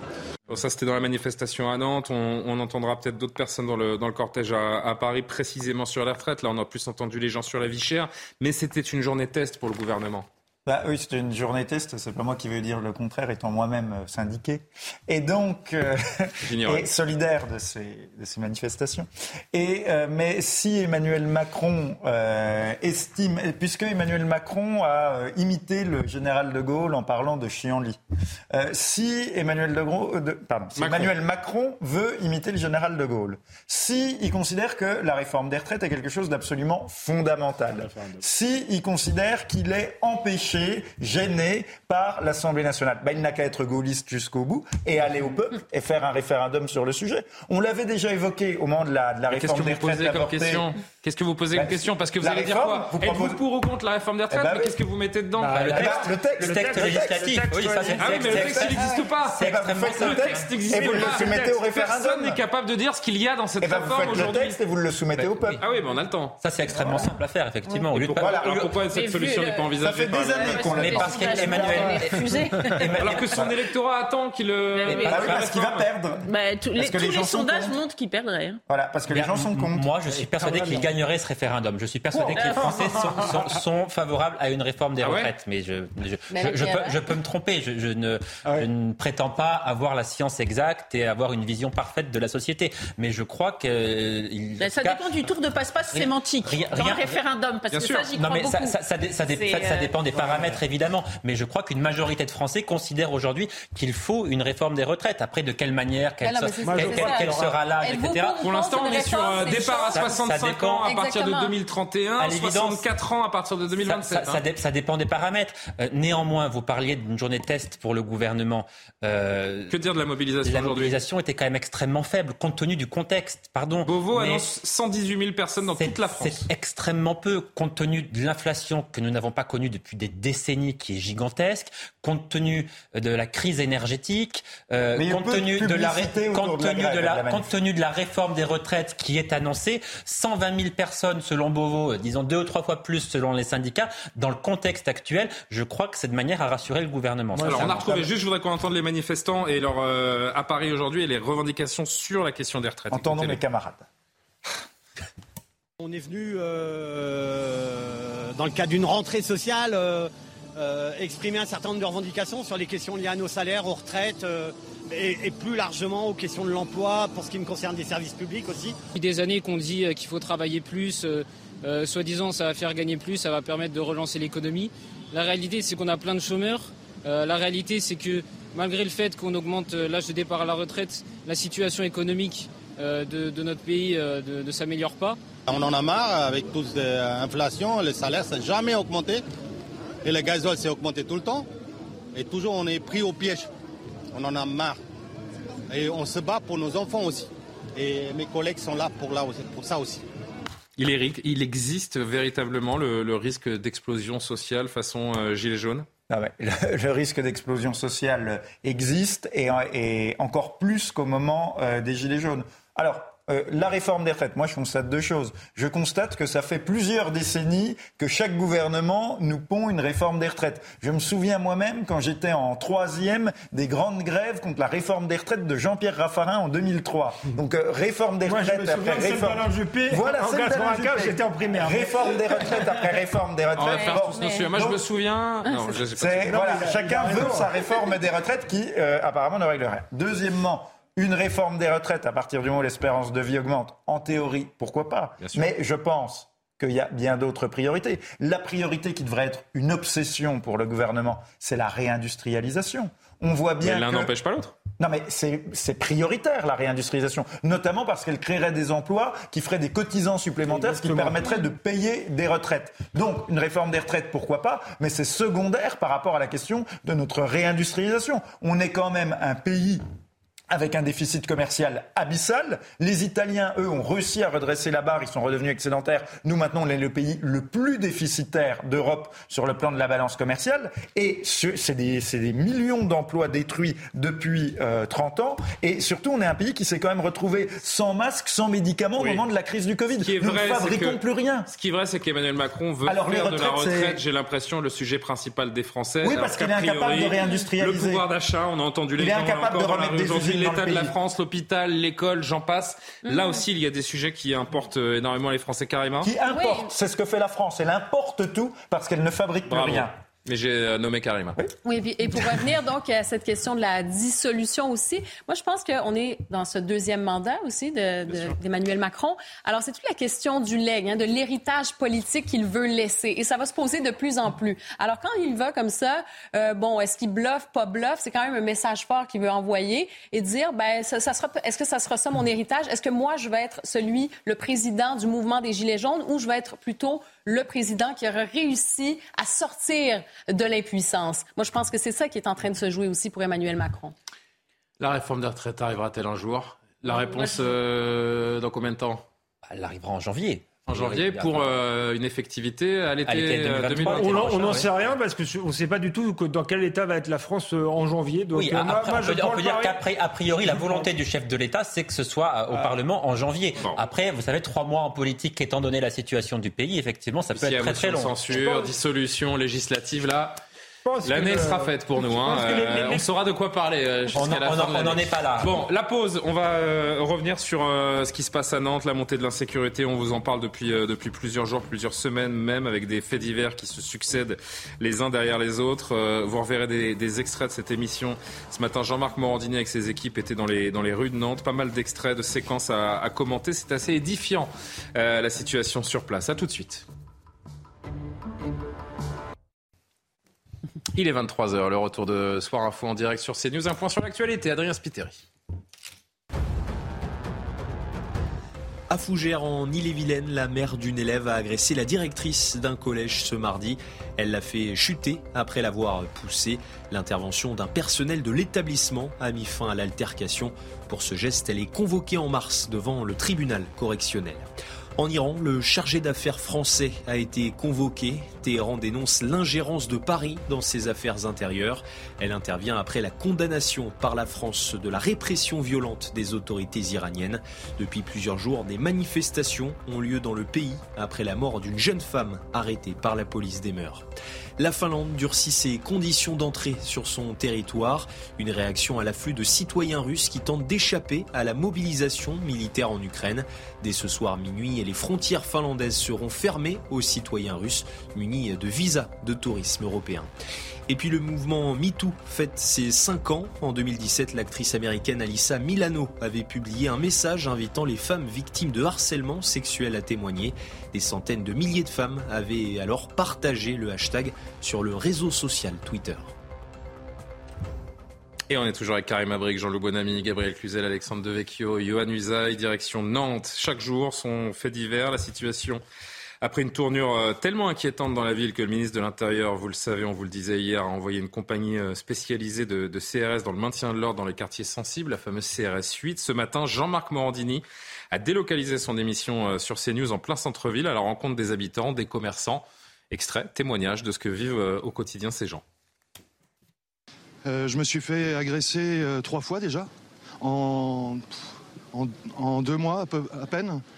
Et bon, j'en ai un peu marre. Euh, on me fait comprendre que si je peux reconnaître euh, mes, mes agresseurs, ça serait bien. Sauf que je suis malvoyant. Et voilà, au bout d'un moment, on a, on a même un peu peur de sortir. Euh. Encore hier soir, on a un, barman qui est rentré chez lui à 2h30 du matin et qui on lui a demandé une cigarette. Il a dit non et qu'il n'en avait pas et c'est vrai qu'il ne fume pas. Il s'est pris un coup de poing au visage avec un hématome euh, au visage. Nous, on a été agressés trois fois en une semaine, ça c'est la vérité. Hein. Euh, trois agressions différentes, une sur ma personne, donc je suis une femme une également aussi euh, sur mon personnel et une euh, en défendant des voisins euh, où toutes nos tables et nos chaises ont volé. Mais pour quelle raison en fait? C'est juste de la violence gratuite? Pour rien, pour un briquet, pour une cigarette, euh, parce qu'on rentre, parce qu'on est une femme, parce qu'on a un regard. J'ai des collaboratrices qui travaillent pour moi, qui vont, comme toutes les jeunes filles, faire la fête au hangar à bananes, un lieu de fête euh, privilégié des jeunes. Lorsqu'ils reviennent, ils ont une fois sur deux une victime d'agression. Ils sont victimes d'agression une fois sur deux. La semaine dernière, un barman agressé au couteau, son client se prend le coup de couteau, et puis euh, l'individu revient dès le lendemain dès le lendemain soir devant le bar et le menace. Et, et je comprends les commerçants euh, euh, qui, euh, qui ont peur d'avoir des représailles. Ça fait 47 ans que je suis ici. on a pris la décision, moi et ma femme, de partir aux États-Unis, tout simplement. Et, pas, et, pas, que moi, malheureusement. Comme beaucoup de clients, mon frère aussi part à l'étranger. on n'en peut plus de l'insécurité, c'est fini. tout le monde est dans le nid. moi, je passe plus mes week-ends à Nantes. Je, je sors plus le soir. Je me suis fait agresser. Je me suis fait agresser en bas de chez moi, personnellement, devant ma femme et mon fils. Je vais partir plus à la campagne. Mais euh, c'est vrai que c'est craignos ce centre-ville de Nantes là. Ça devient un point. Euh, la police est nulle part la nuit. Elle est là la journée, elle se balade, mais la, nuit il y a rien du tout, rien du tout. Donc euh, ben, ce qu'il faut faire, c'est soit ben, y avoir une milice qui va se créer, mais bon, c'est pas la meilleure des choses. Gabriel Cluzel, situation dramatique qui se joue actuellement dans une ville où il y a encore quelques années, euh, eh ben, cette ville était le symbole d'une douceur de vivre à la française. Ah oui, mais vous avez infiniment raison. Nantes, c'était comme Bordeaux. C'est un classement tous les euh, ans, classement de la ville préférée. Euh, voilà, deux villes bourgeoises de l'Ouest, pas loin des côtes. Les gens, dans les années 70, 80, disaient qu'ils s'y ennuyaient parce que tellement c'était tranquille, c'était vraiment presque, euh, oui, on s'y endormait. Et là, euh, voilà ce qui s'est passé. Voilà ce qui s'est passé. Mais euh, ce qui m'étonne, c'est qu'on ne, on ne tire aucun, on ne fait aucun audit de ces villes. On ne se dit pas comment c'est arrivé. je remarque quand même que à chaque fois, il y a une succession de, de, de mairies de gauche. Voilà, c'est bizarre. Tiens, ça c'est vraiment bizarre. À chaque fois. Euh, voilà. Et ça, il y a des jeux pour enfants. Types de gauche. Et ouais, ouais, ouais, de certains types de gauche. J'ai envie de dire, vous êtes gentil, Julien Pasquet, vous faites faire dans la nuance et la subtilité. Bah, je, je, il y a un peu toutes les nuances de gauche dans ces villes, et, et, et à chaque fois, eh bien, on a, on a le même résultat euh, avec euh, une immigration massive, une insécurité non maîtrisée, des des antifas qui proviennent de, de, de l'université d'à côté. Et c'est un tableau qu'on peut dresser aussi pour Toulouse. Et mais, alors tout, le monde se lamente, euh, on pousse des hauts, des A, se dit qu'il va partir ailleurs, mais personne personne ne tire les conclusions, personne ne fait son mea culpa, personne n'en fait l'inventaire de, de, cette gestion absolument désastreuse euh, de ces villes. Et c'est quand même terrible. Oh. Alors, il y a, Marseille, pardon Gabriel, Marseille qui a été gérée par la droite pendant des décennies. Marseille est une ville où, vous connaissez la, situation, pardon, euh, très euh, particulière de Marseille, si vous voulez qu'on parle de la situation de Marseille. Non, ce qui n'est pas faux non plus.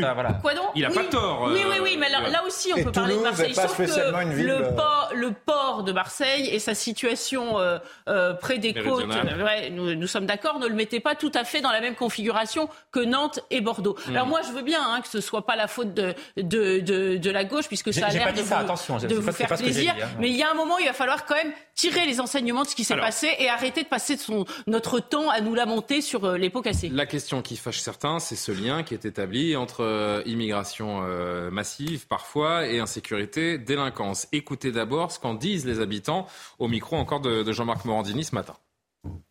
On a des gens qui sont laissés en fait dans la nature euh, et qui euh, évidemment euh, commettent des crimes et des délits. Il faut une vraie politique contre l'insécurité. C'est pas une mais ça passe par énormément de choses. Ça passe par l'immigration, ça passe par un arrêt total de l'immigration. Déjà un contrôle, déjà un contrôle total. J'ai été agressé deux fois au couteau dans Nantes. Vous avez été agressé au couteau deux, deux fois, au couteau, deux fois. Une fois à midi en sortant de mon lycée. J'étais lycéen. Et une deuxième fois quand j'étais en première année de licence. Et à chaque fois c'était des personnes d'origine étrangère malheureusement. Jean-Loup Bonamy. Réaction à ce que vous venez d'entendre. Deux choses. La première, c'est que c'est euh, un lien absolument connu, évident et massif entre insécurité et immigration. Euh, voilà, tout le monde le sait et ça fait des décennies qu'on le sait. Tout le monde le sait, mais tout le monde ne le dit pas. Tout le monde ne le dit euh, pas. Pardon. Voilà, tout le monde ne le dit pas, mais tout le monde le sait puisque même. Je vais vous dire, gens... j'ai lu, pardon de vous couper, mais j'ai lu quelque chose d'assez édifiant il y a quelques minutes, juste avant de prendre de prendre l'antenne. La dame, la malheureuse dame qui a été violée par trois Soudanais dont on parlait donc à Nantes, en plein centre-ville samedi dernier, dont on a parlé longuement en, début de semaine, s'est exprimée aujourd'hui par la voix de son avocate. Et son avocate a pris la parole. Vous pouvez lire ces, articles sur, euh, sur Internet. C'est notamment France 3 Régions qui relaye ça euh, tout à l'heure. Son avocate dit Ma cliente veut sortir du silence malgré son traumatisme parce qu'elle ne supporte pas la récupération politique et le lien qui est en train d'être fait entre immigration et délinquance. Cette femme a été violée en pleine rue, en pleine journée samedi, par trois ressortissants soudanais et elle prend la parole par l'intermédiaire de son conseil pour dire ça. Je trouve ça hallucinant. Je ne vais, pas commenter ça, mais simplement. Bah, c'est intéressant pourtant. C'est intéressant, mais bon, il y a un, il y a un lien massif entre immigration et délinquance, et en fait tout le monde le sait, puisque même les gens qui ne le disent pas se gardent bien de mettre leurs enfants dans des écoles où il y a une forte propension de gens issus de l'immigration. Donc tout le monde le sait. Voilà. Bon. Ça, c'est le, euh, c'est le premier point. Deuxième point, même si évidemment il y a un lien, on va quand même rappeler quelque chose, c'est que euh, si vous êtes euh, agressé, ça sera a priori, comme ça a été dit, il y a de fortes chances pour que ce soit par des gens issus de l'immigration, mais peut-être que si quelqu'un vient vous porter secours, ça peut aussi être une personne issue de l'immigration. Peut-être que le policier, soit le passant, le badaud qui viendra vous porter secours, ou le policier, ou le gendarme, ou le pompier, peuvent aussi être issus de l'immigration. Évidemment. Ça marche dans les, dans les deux sens. Bon. Et enfin, donc c'est pour ça qu'il faut se, se, garder de toute, de toute amalgame complet, même s'il y a un lien massif. Alors, et justement. enfin, le, euh, le, dernier point, c'est euh, comme la nitrite et la glycérine. Vous séparez la nitrite et la glycérine, il ne va rien se passer. Vous les mélangez, ça donne un explosif. Bah, c'est pareil. Moi, je regardais les statistiques, par exemple, d'insécurité au Maroc, en Algérie ou même au Soudan. C'est pas des pays très dangereux. C'est des pays beaucoup moins dangereux que les États-Unis ou que la Colombie ou que le Venezuela. Ouais, C'est-à-dire, en fait, non. Le, le, le, beaucoup de villes au Maroc sont beaucoup plus sûres que Nantes. C'est-à-dire que vous avez un mélange, comme la. J'ai juste rappelé à nos téléspectateurs que le fameux sondage qui a été largement relayé, Bien comme quoi mais... la France était plus euh, criminogène que le Mexique. Oui, mais je ne m'appuie pas sur ce sondage. C'est un sondage totalement fait. Bien sûr, mais je ne m'appuie pas sur ce sondage. Ah, mais je parce parle avec beaucoup des gens. Parlé, donc je tiens à le préciser. Non, mais je parle avec des gens qui sont marocains ou algériens oui, qui me disent quand on marche au Maroc ou en Algérie, on a moins peur qu'à Paris ou à Nantes. Voilà, c'est tout.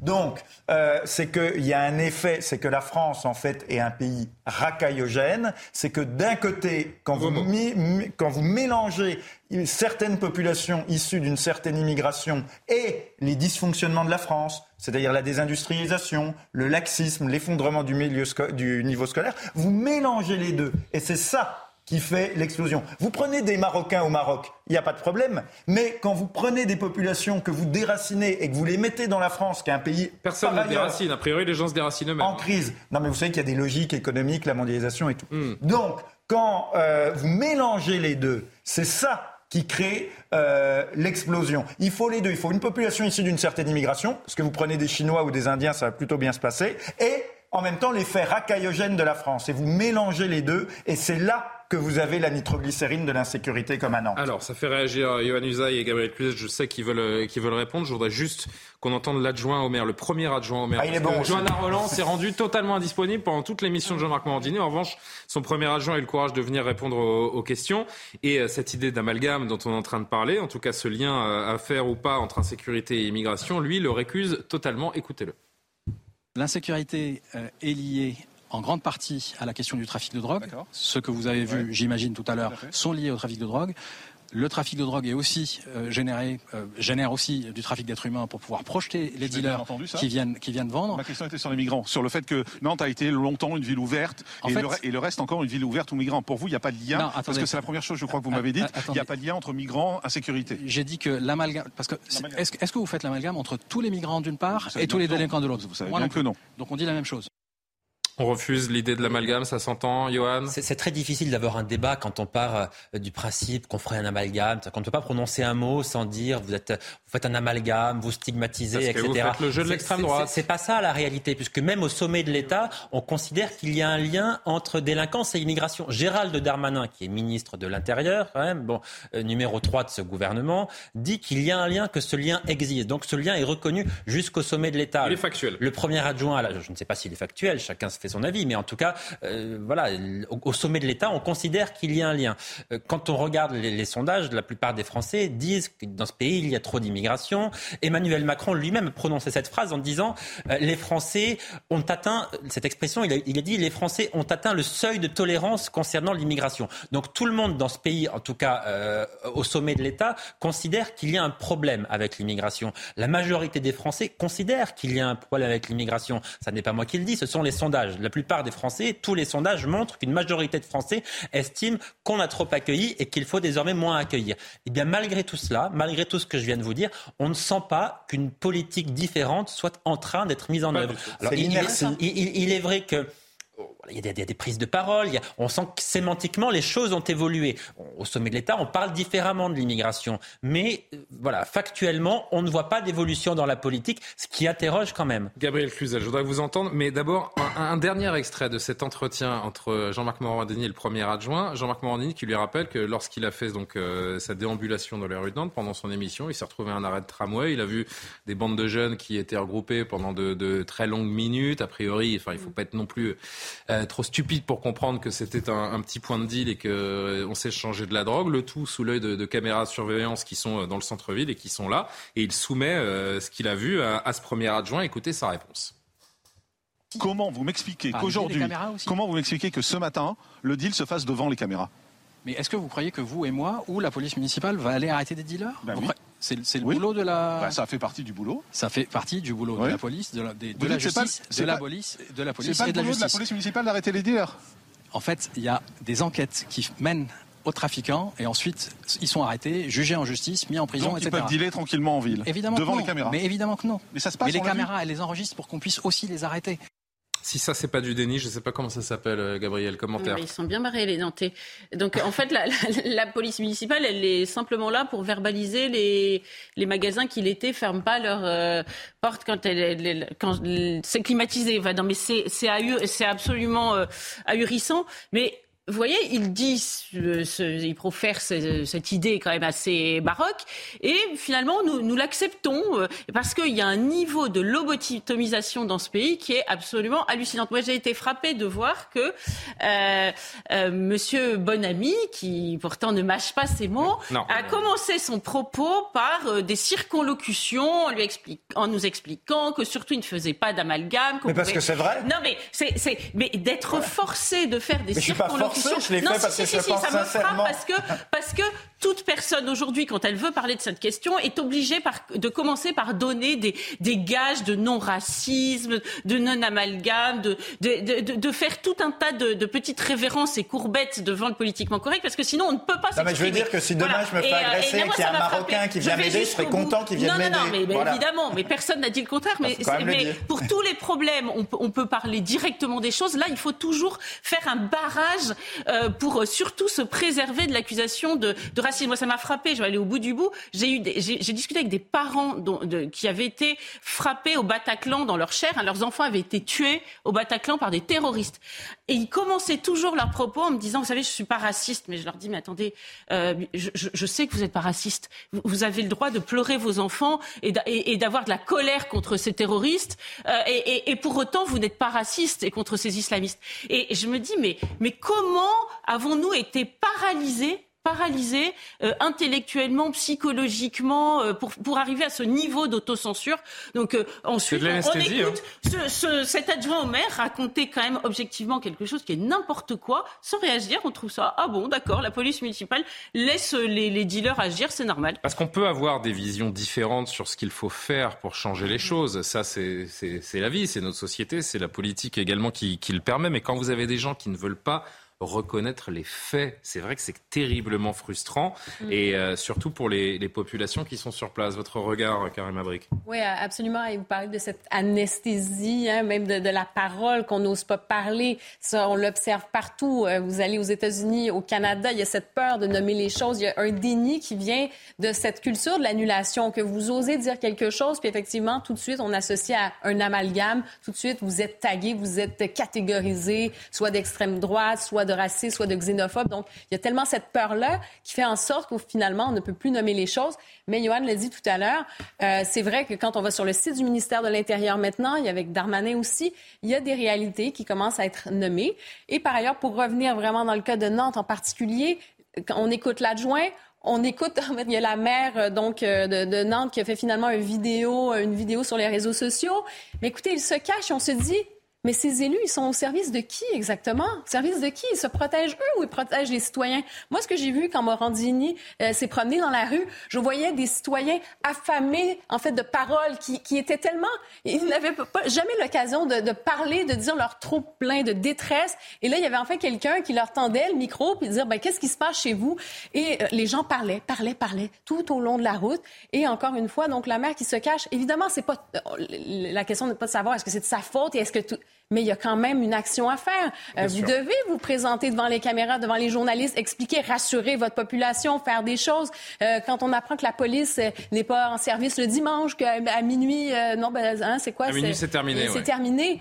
Les gens ont besoin de réponses, ils ont besoin d'action. Alors justement, et alors, Alexandre qui n'a pas dit un mot encore, mais je voudrais qu'on parle de Johanna Roland, qui est donc la maire de, de Nantes depuis 2014, réélue en, en 2020.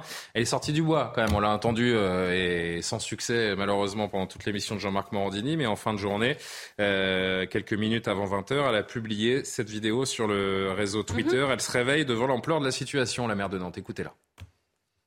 À Nantes aujourd'hui, la situation est plus que préoccupante. La situation est grave. Les Nantaises et les Nantais veulent, vous voulez, et c'est bien légitime, pouvoir vous promener tranquillement dans votre ville, rentrer après le travail, le jour, le soir. Nous voulons que nos jeunes filles puissent aller euh, tranquillement danser si elles le souhaitent, votre droit à la sécurité, c'est un droit le plus légitime et je suis déterminée à le protéger. Nous doublons les effectifs de police municipale et métropolitaine pour que des équipes puissent patrouiller dans les quartiers, dans le centre-ville, dans les transports. Nous aurons fin 2023 200 caméras à Nantes alors qu'il n'y en avait aucune quand j'ai été élu maire. Nous allons continuer à muscler notre action, renforcer notre action. Mais quand il s'agit de lutter contre le trafic de drogue, de lutter contre le trafic de stupéfiants, alors oui, c'est bien la responsabilité de l'État de l'agir. Je l'ai dit au ministre de l'Intérieur, il me recevra en urgence mardi matin. L'État doit déployer sur Nantes davantage de moyens en matière de police, mais aussi en matière de justice pour rétablir l'ordre et la sécurité. Je refuse que notre ville soit abîmée par les questions de sécurité. Pour cela, l'État doit être au rendez-vous.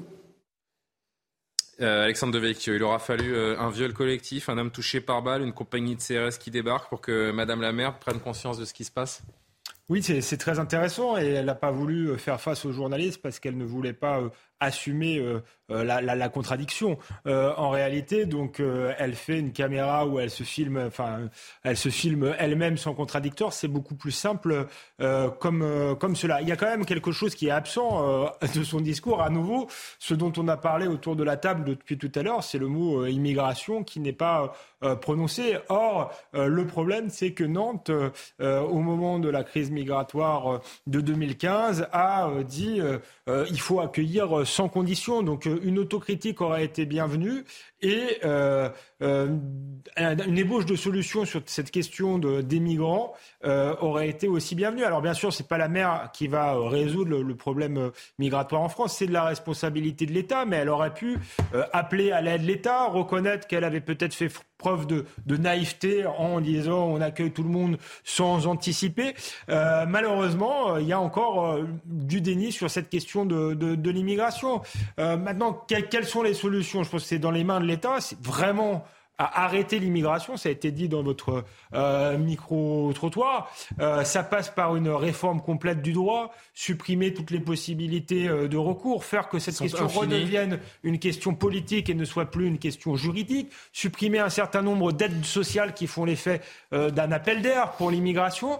Euh, affronter le patronat qui veut des immigrés. Oui, affronter le, le, le patronat également. Ah oui, parce qu'ils sont bien utiles aussi. Qui veut, bah, il a raison, hein, qui veut une main-d'œuvre à bon, à bon marché. Donc il y a beaucoup de choses, il y a beaucoup de choses à faire. Et ensuite, pour revenir sur ce, justement euh, ce qui a été dit euh, par, par, Jean-Loup, moi, j'ai pas forcément pris ça comme des circonvolutions quand il a dit euh, euh c'est le mélange qui crée la violence. Je crois qu'il a en partie raison. C'est-à-dire que c'est à la fois des pays qui ont d'autres mœurs, des pays parfois violents, des gens qui, qui ont des histoires qui font qu'ils ont, qui ont, qu'ils ont une propension à la violence, mais il y a aussi notre apathie en face. Parce que quand bien même on arrête l'immigration et on en renvoie une partie, il y a quand même un stock pardonnez-moi de parler comme ça, qui n'est pas intégré. Et donc pour les intégrer, euh, il faut effectivement une forme de, de fermeté, mais aussi une politique euh, d'assimilation qui soit fondée sur une forme de désir de choses à partager. Or, euh, la France a, a, a, abdiqué sa fierté, a abdiqué le fait qu'elle avait un grand pays, une elle grande se histoire. Dénigre en permanence. Et elle s'est dénigrée effectivement en permanence en tombant dans un antiracisme fou, prétendant que les Français étaient racistes alors qu'on a accueilli qu'on est comme le pays aucun le moins pays, raciste comme, du monde. comme aucun pays d'Europe, mais comment voulez-vous que des gens qui arrivent en France, si on leur explique que la France est raciste, qu'elle les déteste, comment voulez-vous qu'ils s'intègrent et qu'ils aient envie de participer à la vie de la communauté nationale? Alors qu'on voit aussi ces images de la fameuse CRS 8 qui est sur place depuis 24-48 bah, heures. Elle voyage, qui, la CRS 8. De, hein. Elle voyage, ouais. Et elle est sur place à Nantes pour le, pour le moment. Johan, il y a ce sondage également. Je voudrais qu'on conclue avec ces chiffres, s'il vous plaît, les amis. Je voudrais qu'on conclue avec ces, ces chiffres. Les Français, euh, euh, le gouvernement, pardon, prend-il suffisamment en compte la sécurité des Français? Ce sondage CSA pour CNews. Les Français qui répondent non à 57%. C'est intéressant de s'intéresser euh, au clivage selon le sexe. D'abord, 55% des hommes disent euh, non, 59% des femmes disent non également. Et puis le, les clivages politiques, ils sont toujours très présents, hein, puisque vous voyez que selon la proximité politique, ils sont 40% à répondre non lorsqu'ils sont à gauche, 74% des Français euh, plutôt à droite euh, répondent euh, non également. C'est euh, vraiment l'angle mort du, du quinquennat, la sécurité, l'immigration hors de contrôle? Je, je suis assez surpris parce que je pensais que plus de Français quand même se sentaient en insécurité dans, dans, dans, notre pays. Je suis assez surpris de voir que seulement, entre guillemets, 57%, c'est ça le, Ouais. le chiffre. Hein, des Ce qui est important, c'est de voir le- les détails, le parce que plus on est éloigné de la réalité, plus c'est quelque chose de théorique finalement. Ouais, mais non, pas nécessairement, puisque les, les gens de droite se sentent plus en insécurité que les gens de gauche, finalement. C'est, Oui, mais les femmes se sentent plus en insécurité que les hommes. C'est ce que disent ce sondage. Moi, je, je suis surpris aussi de voir ce clivage euh, politique. Je, m'attendais sincèrement à, un résultat un, peu différent. Voilà. Donc, ce, sondage, oui, me, surprend assez. Bon, un tout dernier mot, on est un petit peu en retard sur ce sondage, Euh, Gabriel, en 30 secondes, Bah, c'est euh, possible 57%, c'est déjà pas mal, pardon. Oui, mais je pensais que ce serait plus, oui, et ce qui est, et ce qui est ce intéressant, non, ce qui est intéressant, c'est que euh, euh, les femmes, notamment, euh, sont euh, majoritaires dans ce sondage. Nous sommes d'accord, hein, elles se sentir en insécurité. Et évidemment, euh, là aussi, il y a un retour à la réalité. On l'a vu du reste dans le micro-trottoir de Morandini, c'est-à-dire que euh, les gens, bah, les, les hommes parlent de leurs filles, de leurs femmes qui rentrent le soir. Et là, euh, on se rend compte que euh, malheureusement, pour- c'est l'angle mort des féministes. Et néanmoins, c'est un sujet qui touche au premier chef les femmes et qui et parce qu'elles sont plus vulnérables. On marque une dernière pause dans ce euh, soir info. On ira, euh, on passera d'abord par l'Iran où ce mouvement de révolte des femmes se, poursuit et donne de l'espoir à, à beaucoup d'entre elles. On verra s'il doit être entretenu euh, ou pas. Et puis on finira avec cette information qui, te, qui a de quoi nous inquiéter également, en tout cas qui vous fera parler, j'en suis sûr. 30% des femmes françaises en âge de procréer ne veulent pas avoir d'enfants. Faut-il s'en inquiéter? On posera la question à nos amis dans quelques instants. À tout de suite. 23h31, on est un tout petit peu en retard. Adrien Spiteri, le rappel de l'actualité avant le retour de soir. En cas de blocage sur la réforme des retraites, Emmanuel Macron n'exclut pas de dissoudre l'Assemblée nationale. Une hypothèse confirmée par le ministre du Travail, Olivier Dussopt, ce jeudi. De son côté, Elisabeth Borne annonce un nouveau cycle de concertation. Objectif adopter un projet de loi avant la fin de l'hiver. Une mère et sa fille de 14 ans agressées au couteau par trois individus. Les faits se sont déroulés à Villetaneuse en Seine-Saint-Denis samedi dernier. Après avoir forcé l'entrée de l'appartement, les assaillants ont aspergé les deux femmes de bombes lacrymogènes avant de les rouer de coups.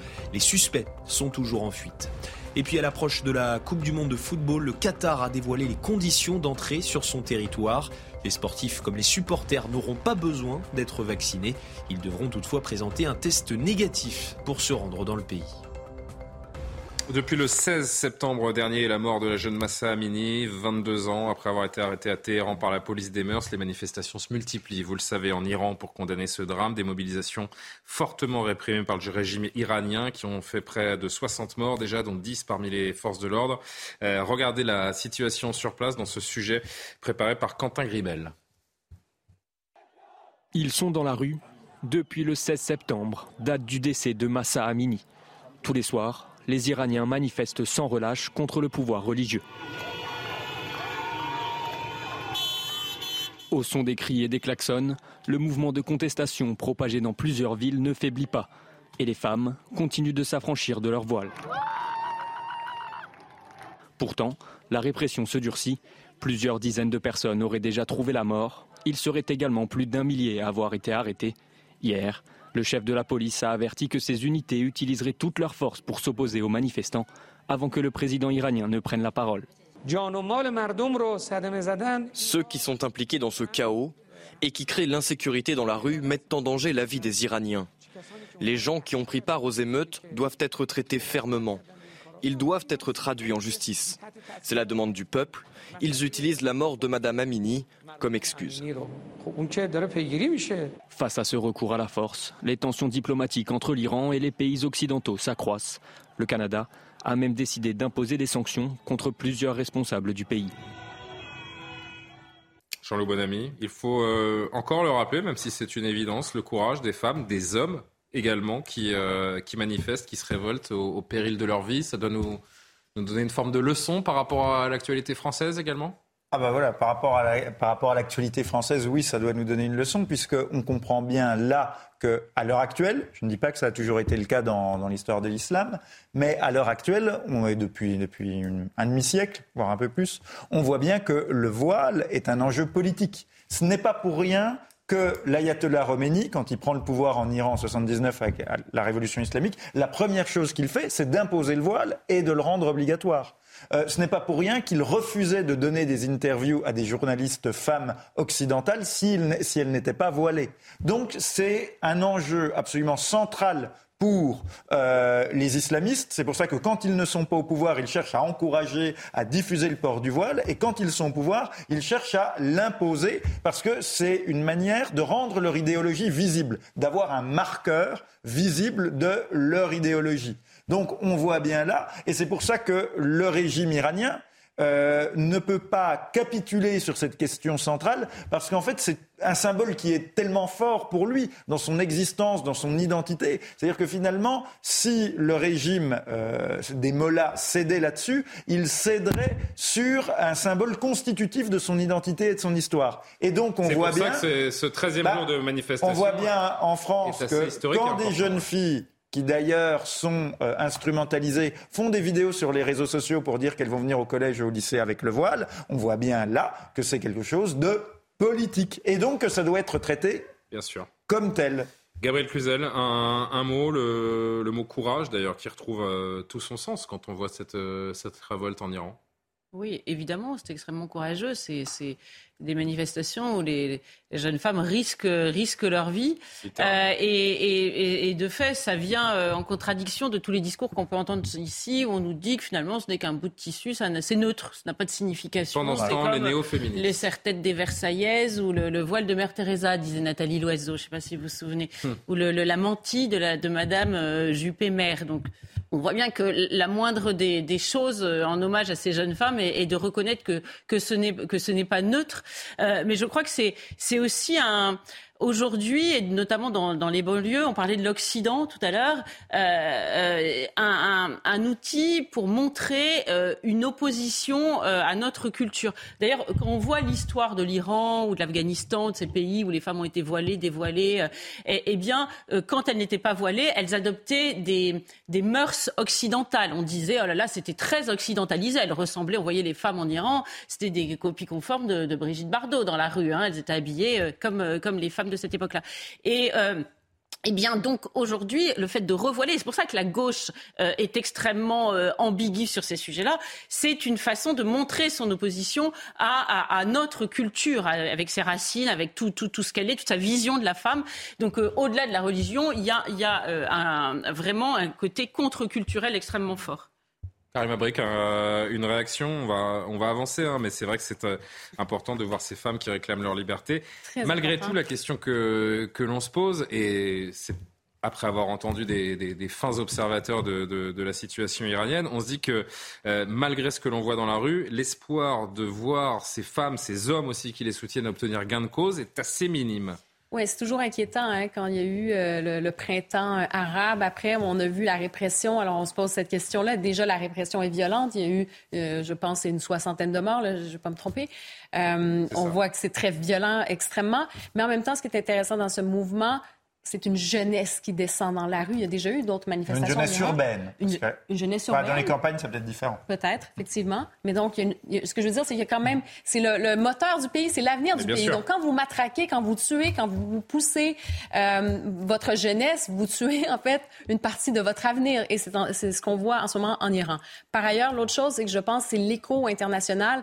Évidemment. Euh, qui commence à être de plus en plus important. Exactement. Évidemment, on risque pas notre vie ici euh, ou ailleurs, hein, qu'on soit, je sais pas, au Portugal, au Canada, en France, si on décide d'appuyer ce mouvement et d'aller dans les rues. Mais je pense que l'écho est important. Le message doit être entendu. Et c'est pas pour rien qu'il y a des photos quand il y a des femmes qui décident exactement de se couper les cheveux, d'enlever leur voile comme ça, et qu'il y ait un écho, une pression internationale. C'est très important. Et je pense que cet écho-là euh, et cette solidarité internationale est fondamentale quand même dans ce euh, dans ces manifestations, dans ce qui se joue en ce moment en Iran?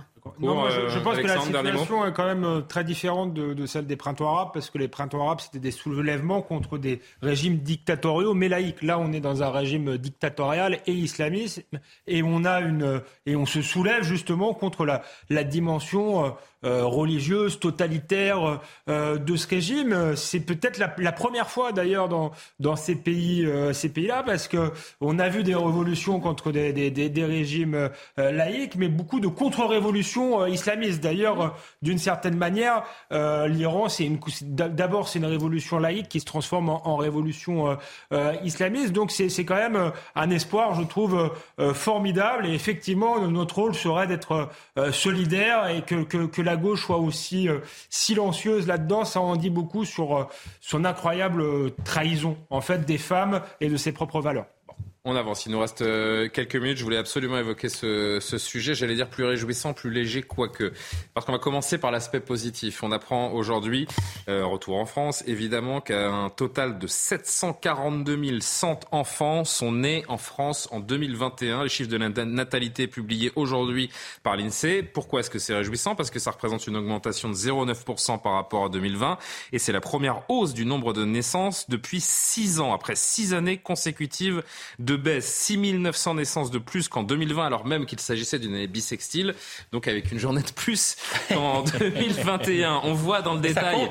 on voit dans le détail, bien sûr que ça compte. Parce qu'en une journée, sur 742 000, ça en fait beaucoup par jour. il faudrait savoir sérieusement s'il y a eu un effet confinement. Alors ben justement, oui. Euh, on voit dans le détail, euh, si on regarde dans le détail, je vous le dis, que ce sont les femmes de plus de 40 ans qui tirent la natalité vers le haut. Les plus jeunes préfèrent attendre.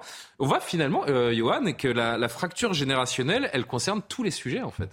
Oui, mais il, est évident que d'abord avoir un enfant aujourd'hui, ça sera encore plus vrai, me semble-t-il, l'année prochaine. C'est-à-dire que là, il y a eu une hausse qui est manifestement liée aussi au Évidemment, c'est l'effet post-Covid. Au confinement. Là, on traverse. C'est un effet de rattrapage également. Probablement. Les chiffres seront sans doute différents l'année prochaine, puisque là, il y a quand même beaucoup d'anxiété dans la société. Quand il y a une inflation qui est forte, généralement, on fait moins d'enfants parce qu'on a moins confiance en l'avenir, on a davantage peur pour ses enfants. On se dit, mon Dieu, dans tel monde, est-ce qu'ils vont grandir? On n'aura plus les moyens de se chauffer Est-ce qu'on aura assez d'énergie? Enfin bon, la situation anxiogène en ce moment n'incite pas vraisemblablement à faire des enfants. Donc il faut manifestement s'attendre à une chute de la natalité pour, euh, pour l'année prochaine. Mais ceci dit, pourquoi est-ce qu'on fait des enfants de plus en plus tard? Parce qu'avoir des enfants, ça coûte de plus en plus cher aussi. Donc plus on vieillit, plus on est censé avoir, plus, plus, on est censé avoir un, salaire élevé. En tout cas, plus on évolue dans sa carrière, plus son salaire est élevé. Donc effectivement, attendre, si les gens attendent maintenant 40 ans parfois pour faire un enfant, c'est parce qu'ils n'ont hélas pas le moyen de le faire avant. Et ça, c'est un problème de société. Une hausse qui est en effet peut-être en trompe-l'œil, on l'a bien compris, avec cet effet de, rattrapage, peut-être euh, post-Covid. Pourquoi peut-être en trompe-l'œil? Parce qu'on a aussi euh, de façon euh, parallèle ce sondage IFOP pour le magazine Elle qui révèle, et vous le voyez avec moi, que 30%, c'est énorme, c'est mmh. près d'un tiers des femmes françaises en âge de procréer ne veulent pas d'enfants. S'il existe plusieurs raisons qui peuvent expliquer cette décision, la moitié d'entre elles considèrent simplement ne pas avoir besoin de donner naissance pour s'épanouir, ni l'envie d'assumer les contraintes parentales. L'état du monde est un sujet euh, sérieux, un motif sérieux de dissuasion pour 39% des femmes. 37% euh, euh, parlent des crises politiques et sociales, 35% de la surpopulation. Et enfin, un dernier chiffre, parce que je ne vais pas vous gaver avec tous ces chiffres, mais 44% des femmes se déclarent, mm. qui se déclarent très écologistes, pardon, ne veulent pas d'enfants. Du côté des partis conservateurs, au contraire, une immense majorité veulent devenir mères. Ça Gabriel. poser un problème pour les retraites. Oui, un, commentaire là-dessus. Les femmes, les jeunes couples sont de, de plus en plus pessimistes sur l'avenir. Comment vous lisez ce, sondage? Un tiers des femmes ne veut pas d'enfants. Bah, c'est affreusement triste. Oui, très honnêtement. Euh, de fait, vous avez raison, de façon très pragmatique, euh, pour les retraites, c'est mal parti parce que le principe de la retraite euh, par répartition, c'est qu'il faut qu'il y ait avoir des, pas enfants. des enfants pour des retraites. Non, non, non, hein. bien sûr. Mais ce que je veux dire, c'est que sur un plan politique, ça devrait alerter Emmanuel Macron parce que mm. on peut toujours repousser l'âge de la retraite, on peut le repousser jusqu'à 80 ans. les retraites, c'est une pyramide de Ponzi, c'est-à-dire qu'on donne aujourd'hui de l'argent à des gens. À euh, avec les économies. Euh, c'est-à-dire que nous, actuellement, nous, nous soutenons les retraités par nos cotisations, mais ce sont nos enfants qui... Bah, Donc ça, c'est un sujet général. Mais pour les mm. motivations, euh, moi, je remarque qu'aujourd'hui, la natalité est dénigrée. C'est dénigré. D'ailleurs, parler de natalité, dire on va faire une politique nataliste, c'est quasiment une fasciste hein, Il y a une formule qui est plus du tout d'actualité, c'est Faites d'enfant, c'est que du bonheur. Bah oui, bah, bah, bah moi je le pense. Voilà, pardon, mais ah oui, non, mais évidemment. non, non, mais je dis pas que je le pense pas. Je dis que cet adage est en train de. Vous voyez bien que rien, ni dans le monde artistique. C'est de la fatigue aussi. Hein. De, J'allais dire Non, non, non, mais euh, bah, écoutez, les enfants, c'est tout ce qui vous reste autour de votre mort. Voilà, bon, et les émissions sur CNews, on, on sera un petit peu moins intéressés à ce moment-là. Euh, vous voyez Donc, euh, non, je crois que la question écologique est extrêmement forte parce qu'il y a une pression aujourd'hui qui tend à dire que quand on a un enfant, au pollue. Vous vous souvenez de Yves Cochet, euh, qui est quand même un ancien ministre, je me trompe pas, hein, c'est quelqu'un de sérieux, qui en... non, je me trompe ou pas? Je crois qu'il a été ministre. Oui, il a été ministre. Ah, nous sommes d'accord. Euh, qui en 2019 expliquait qu'on devrait faire des, allocations familiales dégressives. On n'est pas loin de la Chine populaire où on devait payer pour avoir des enfants, hein, pour, les, pour le coup des allocations familiales négatives. Donc lui considère que à partir de deuxième, troisième enfant, il aurait fallu euh, faire des, ne, ne, plus avoir d'allocations familiales. Mais c'est complètement ahurissant, évidemment. Et il rajoute même, pour en voir à quel point détestation nous en sommes, que c'est même nos enfants qui polluent le plus, les Occidentaux. En revanche, euh, les les immigrés, eux, ont le droit de, ou les étrangers ont le droit d'avoir des enfants, donc il vaudrait mieux s'occuper des enfants d'immigrés. Je sais pas pourquoi ils polluent moins, parce que quand ils pollueraient moins quand ils arrivent chez nous, ils ont les mêmes standards de vie, donc euh, je ne je, je, comprends pas. Mais, voyez la détestation nous. Et puis, et puis c'est complètement fou parce que pour protéger une espèce de terre Gaïa, euh, il faudrait qu'on se détruise. Mais, mais, mais l'écologie, elle est faite pour permettre à l'homme de vivre sur la terre. Pas et donc c'est complètement fou de, de détruire le, le, de nous détruire pour protéger l'environnement l'environnement. Le fond du sujet, c'est que nous, nous, ne nous aimons plus. Voilà, tout simplement. Non, mais il y, a des, il y a des femmes qui sont de plus en plus nombreuses à se dire que leur épanouissement personnel ne passe pas par le fait de devenir mère. Et puis vous avez euh, également l'autre versant de ces parents, de ces femmes en l'occurrence, ce sont encore les femmes jusqu'à preuve du contraire qui mettent des enfants au monde. Dans le monde d'aujourd'hui, elles se disent je ne veux pas faire d'enfants. Et vous avez même des parents qui ont des enfants euh, aujourd'hui et qui se disent si c'était à refaire en 2022, vu le monde dans lequel nous vivons, je ne les referais pas. Je ne dis pas que c'est que c'est louable et que c'est une bonne chose. Je, c'est un constat. Karima, votre analyse là-dessus Ouais. Euh, moi, je suis plus ou moins d'accord. Je pense que euh, sur la question de la glorification, moi, je pense au contraire que il y a eu, c'est vrai, pendant quelques années, on, on était moins là-dedans, mais je pense qu'il y a une reglorification. Si vous allez sur les médias sociaux, tout ça, donc c'est très très présent. Par ailleurs, je pense avoir décidé d'avoir un enfant ou non. Euh, je pense que ça reste un choix personnel qu'il faut respecter. Par ailleurs, le drame, le drame, je pense, c'est quand vous souhaitez avoir un enfant et que vous décidez de ne pas en avoir pour des raisons qu'on a évoquées, par exemple parce que l'anxiété vous gagne et vous dites, ben, en raison des changements climatiques, la crise climatique, je suis tellement inquiète que je n'aurai pas d'enfants. Ça, c'est inquiétant. Et aussi pour euh, celles qui veulent avoir des enfants, de ne pas en avoir en se disant, ben, j'ai pas les moyens, je ne sens pas que l'État m'aide. Euh, par exemple, est-ce qu'il y a des services de garde qui, qui peuvent aider? Est-ce qu'il y a des allocations qui peuvent aider? Euh, donc, ces mesures-là, moi, c'est ça que je trouve dramatique, c'est quand vous souhaitez avoir un enfant au fond de vous-même et que la possibilité euh, n'est pas là. Et aussi, on a parlé de l'âge, hein, on repousse aussi. Pourquoi? Pour des questions financières, pour des questions aussi de, de société. personnel. Épanouissement. Mais je parle pour ceux, les, les, personnes qui en veulent, par exemple, et qui attendent et qui attendent, ça devient plus difficile aussi. Donc, il y a toutes ces questions-là. Je pense que c'est pas euh, justement pour trancher. Il y a plusieurs éléments à prendre en compte. Moi, j'en connais un parmi les 742 100 enfants qui est né en 2021 et je l'embrasse très fort. Voilà, merci à tous les quatre d'avoir été savez quand même, Vous savez Julien que quand même le grand événement du jour... Vous voulez pas me laisser conclure vous? Bah non, parce que le grand événement du jour dont on n'a pas dit un mot... Vous allez être papa? Euh, non, du moins pas à ma connaissance, mais peut-être qu'on va me téléphoner pour. Euh, euh pas à ma connaissance. vite. Vous savez que le grand événement du jour, c'est quand même euh, dont on aurait dû parler, c'est la mort de l'historien Paul Venn, ah oui, merci. professeur au collège Je de France. Je parle de, la naissance de mon fils, et disciple de Michel vous avez raison. Foucault. Vous voilà, avez raison. C'est quand même le grand événement. Vous avez raison. Dont on pourra peut-être parler demain. Merci Jean-Loup d'avoir plombé l'ambiance, même si c'était tout à fait important de rendre hommage euh, à ce monsieur. on me prévient qu'il dort. Donc, on euh, souhaite bienvenue à Je l'embrasse et, il fait de, de, beaux rêves. Merci à tous de nous avoir suivis. Passez une très belle nuit dans Soir Info. L'heure des livres juste avant l'édition de la nuit préparée par euh, Barbara Durand. Elliot Deval reprend Soir Info demain. J'aurai le plaisir de vous retrouver dans l'heure des Pro 2. Passez une bonne nuit. À demain.